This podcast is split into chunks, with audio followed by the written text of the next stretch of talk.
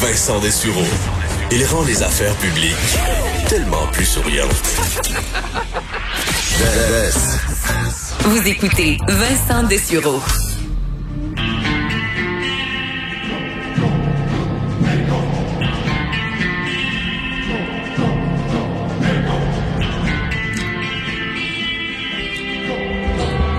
Ah, des notes euh, uniques, disons, un style assez unique. On reçoit Stéphane Plante, notre chroniqueur euh, de Cube Musique. Salut Stéphane. Salut Vincent. Euh, décès euh, majeur dans le monde de la musique euh, dans les dernières heures. Ouais, musique et cinéma aussi, Oui. parce que c'est un des grands compositeurs de trames sonores depuis 60 ans, à peu près presque 60 ans, qui a fait ça non-stop, il a jamais arrêté euh, jusqu'à la fin de sa vie. En janvier dernier, il faisait des spectacles encore. Il dirigeait un orchestre qui faisait ses grands succès, si on peut dire. Oui, parce qu'il y en a beaucoup.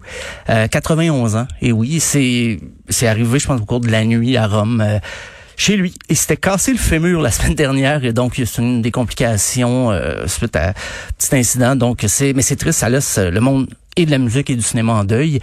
Euh, Et une œuvre quand même euh, Ah oui. majeure. là. identifiable entre toutes. Ben, ce qu'on entendait, c'était la trame sonore, la chanson principale de The Good, The Bad and The Ugly, réalisée par son ami Sergio Leone. Ils se sont connus euh, à la petite école, comme on dit, sont devenus vite complices et ont fait quand même euh, près d'une dizaine de films. Ce qu'on reconnaît beaucoup dans le style de Daniel Morricone, c'est les films euh, western spaghetti, comme on dit, parce qu'en fait, c'est des westerns, mais faits par des Italiens. C'est c'est juste ça, la, la comparaison. Oui, oui. Qui a un côté, euh, ben, on peut dire aujourd'hui peut-être un peu cliché, mais qui sont tellement... euh, Ben, c'est eux, eux autres qui ont fait, qui ont brisé le moule. Après, ce qui a été fait, peut-être était cliché par rapport à eux, mais ce qu'ils ont fait quand même, il y avait une approche par rapport aux films américains qui faisaient du, des westerns comme ça. Autres ont apporté leur touche. Et euh, ben là, on, on parle de films de, pour une poignée de dollars. Il était une fois dans l'Ouest. Euh, ben, ce qu'on a entendu de Le Bon, la Brute et le Truand en français. Je, je vais t'épargner mon italien. Oui, ça va. je vais t'épargner ça. Euh, ben, c'est drôle parce que Morricone lui-même aimait pas trop le terme western spaghetti. Il trouvait ça un peu caricat- caricatural. Ça limitait un peu son son champ de- de- d'expertise parce qu'il a fait de la musique pour tous les genres, des films d'horreur, des films, des comédies. Euh, dans l'ensemble, le- les westerns, c'est une fraction de son œuvre. Parce Mais c'est c'est ça. Faut dire que la- la- le bon, la, la brute et le truand, parce que c'est quand même son, c'est c'est l'icône là, Ah, dans sa on- carrière. On Là. le reconnaît, là. C'est la- l'arpège de guitare quand il joue, on peut le, le reconnaître tout le temps. Moi, c'est drôle. Mon, mon entrée dans le monde de New Morricone, là, c'est mon entrée consciente parce que j'avais vu des films. Mon père écoutait des westerns à la télé, mais je savais pas que c'était la musique de Morricone. Mais c'est les les Ramones, la tournée Local Live. Avant de jouer leur première chanson, avant même leur arrivée sur scène, c'était euh, le bon, la bête et le truand qui jouaient. Et ça mettait une ambiance de fou. Ils ont fait ça pendant des années. Et c'est là que j'ai découvert le compositeur lui-même. Et là, j'ai revu les films que je comprenais moins quand j'étais petit. Ben, si je me trompe pas, Metallica aussi reprend, Oui. avait repris euh, quand fait. même brillamment euh, dans une de ses tournées euh, la, la, la chanson. Puis je pourrais avoir déjà vu un de leurs spectacles à cette époque-là. ça commençait le show de façon exceptionnelle. là. ben oui, bien, euh, t'en parles. James Hetfield, justement, pris le soin de, de montrer ses hommages à la famille, à l'œuvre de Sergio Leone. Euh, il a même fait des films avec Tarantino. Tarantino, il l'adorait, de toute façon, même avant de devenir le réalisateur qu'on connaît. Il était un fan de son œuvre. Euh, Il, y a eu même le film Hateful Eight. euh, en 2015, il méritait un Oscar pour la, la trame sonore. Et euh, c'est d'ailleurs lui qui détient Ennio Morricone le, le record du plus vieux récipiendaire d'un Oscar. Ce qu'il avait à ce moment-là, il avait 87 ans. Donc, euh, puis même en 2007, il y avait eu un Oscar honorifique pour toute son œuvre. Donc, il aurait pu s'arrêter. Euh, c'est drôle, c'est Clint Eastwood qui avait remis ce- cet Oscar honorifique. Et Clint Eastwood qui a joué bien sûr dans les classiques qu'on connaît. Donc, un, un extrait encore, un, un extrait que j'aime beaucoup, c'est pour le film For a Few Dollars More.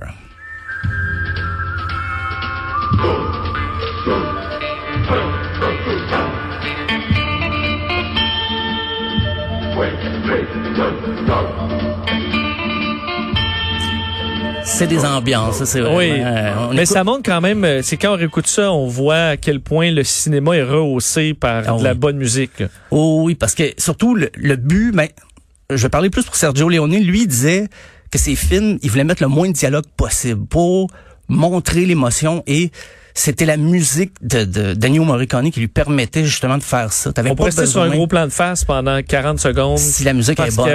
C'est ça.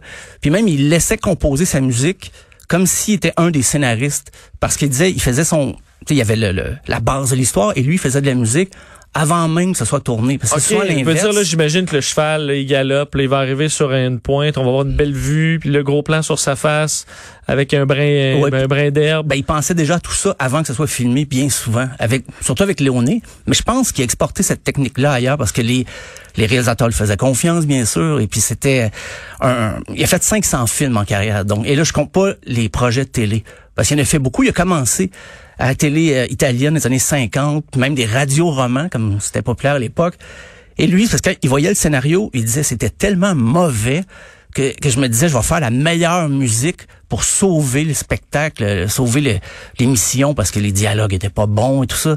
Mais ça, ça l'a mené les années 60 à devenir rapidement un des euh, compositeurs les plus prisés du cinéma, Sur- surtout italien au départ, mais à la fin, c'était international. Euh, Je me souviens avec euh, Daft Punk qui a fait une Ouais. collaboration dans un de ses euh, fait le bon, c'est le dernier album parce qu'ils font pas beaucoup d'albums Daft Punk là, le même que Get Lucky où on entend dans une longue longue musique de je sais pas 7 8 minutes il y a une, une entrevue dans la chanson quasiment avec Ennio Morricone qui raconte lui veut pas ça remonte à tellement longtemps. Il dit à l'époque on n'avait pas euh, il y avait pas de, de chemin tracé, on n'avait pas une idée préconçue de la musique. Ah non. Alors, à maintenant, on prend des instruments, puis on y va, mais t'as pas la pression de dire, OK, il faut que je fasse tel style, ou ça, ça se fait, puis ça, ça se fait pas. On avait une liberté Ah oui. euh, de jouer là et de s'amuser. Il était très humble aussi. Il disait que quand une scène pour lui avait pas besoin de musique, il pouvait enlever une trame qu'il avait faite. S'il était pas satisfait, s'il trouvait que c'était trop chargé, il a fait ça d'ailleurs pour. euh, c'est un, euh, il était une fois en Amérique euh, avec Sergio Leone. Il il a regardé les pas le, le montage final, mais les roches, puis il a fait. T'as pas besoin de musique là, puis il a enlevé la musique parce que il fallait que ça serve le film plutôt que juste mettre plus de musique possible tout le temps. Faut que ce soit. C'est pour ça qu'il y a des longs silences des fois dans ces pièces. Ça prend le temps. Comme tu disais, 40 secondes sur un visage, mais si c'est le temps que ça prend, il il l'exploitait. Est-ce qu'on a fait le tour des extraits? Euh, ben j'en aurais Ah, un, vas-y. un petit, euh, un classique. C'est l'homme à l'harmonica. Et c'est un extrait de Il était une fois dans l'Ouest.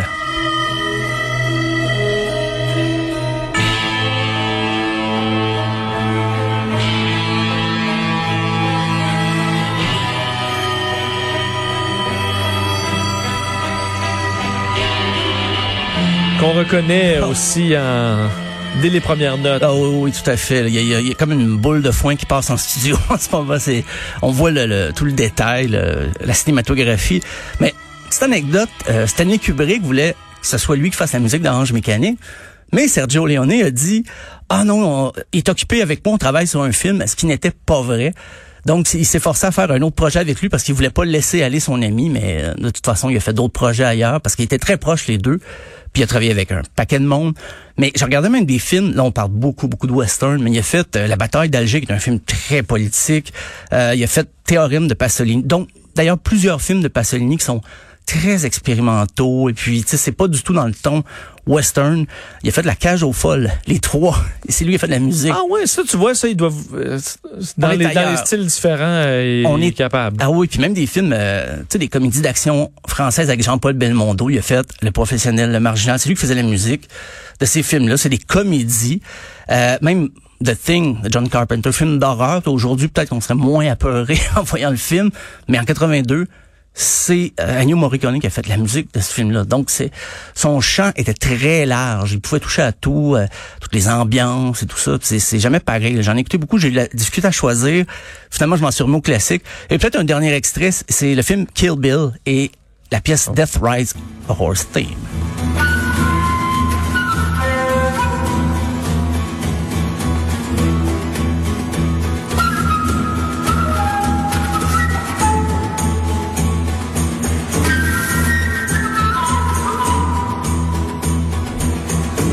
Tu vois, celle-là, euh, moi qui ai écouté les Kill Bill? Ah, là, OK, là, ça Ouais, c'est ça. C'est vrai que sans l'image, des fois, c'est un peu difficile. Mais on se fait d'autres images. Si on n'a pas vu le film, on va se faire d'autres des images à, à soi. Oui. Ah, j'ai, vraiment euh, passé du bon temps à écouter ça aujourd'hui. Et- Bref, il a vendu 70 millions d'albums. Wow. sonores, donc. Et euh, si tu... Mais si on quitte euh, Ennio Morricone, toi, ta, ta trame sonore de film de vie, là, De vie. Ce serait quoi? Oh mon Dieu. Euh, si t'avais une trame sonore? Oui, oui, on l'exclut, là. Ah, Est-ce que peut-être. t'en as ou c'est trop, euh, C'est, ben, je, je vais- de choisir? Spontanément, je vais dire peut-être Rock'n'Roll High School. C'est un autre genre. On n'est pas du tout, là. C'est le, le film des Ramones qui foutent le bordel dans une école secondaire. Ah, c'est, c'est- OK. je sais, c'est pas très intellectuel, mais teen movie un peu poche, c'est barres, mais sauf que la, la trame sonore est vraiment solide. Il y a les Ramones, mais il y a, il y a Elvis Costello, il y a un paquet d'autres monde. euh, Je, je le conseille, mais le scénario est, est assez mince. Ah mais tu vois, c'est là, ça montre que le... C'est ça? Oui, voilà, c'est exactement ça. C'est- Ben, c'est bon, mais il y a des films euh, qu'on sous-estime, qui ont des Ben excellentes oui. trames sonores. Moi, la, la cloche et l'idiot, là, Ah mes oui, films oui. de comédie, trame sonore extraordinaire qui rehausse euh, le film. On en a vu plusieurs comme ça qui, euh, qui, qui fonctionnent bien. Ben, euh, ben c'est un grand qui nous a quittés, le monde de la musique. Ben Ben, au moins qui laisse un héritage qu'on peut écouter à fait, à oui. l'infini. Merci beaucoup, Stéphane. Ben, Merci Vincent. Ah, on se reparle la semaine prochaine. Mercredi même. Ah, mais c'est vrai, t'es là Ah, deux fois par semaine. ben oui. Parce que les mercredis, c'est notre premier mercredi ensemble. Les Et deux derniers voilà. étaient en congé. Ah, ben, tu fais bien de me ramener à l'ordre. Merci euh, beaucoup, Stéphane. Merci. À mercredi.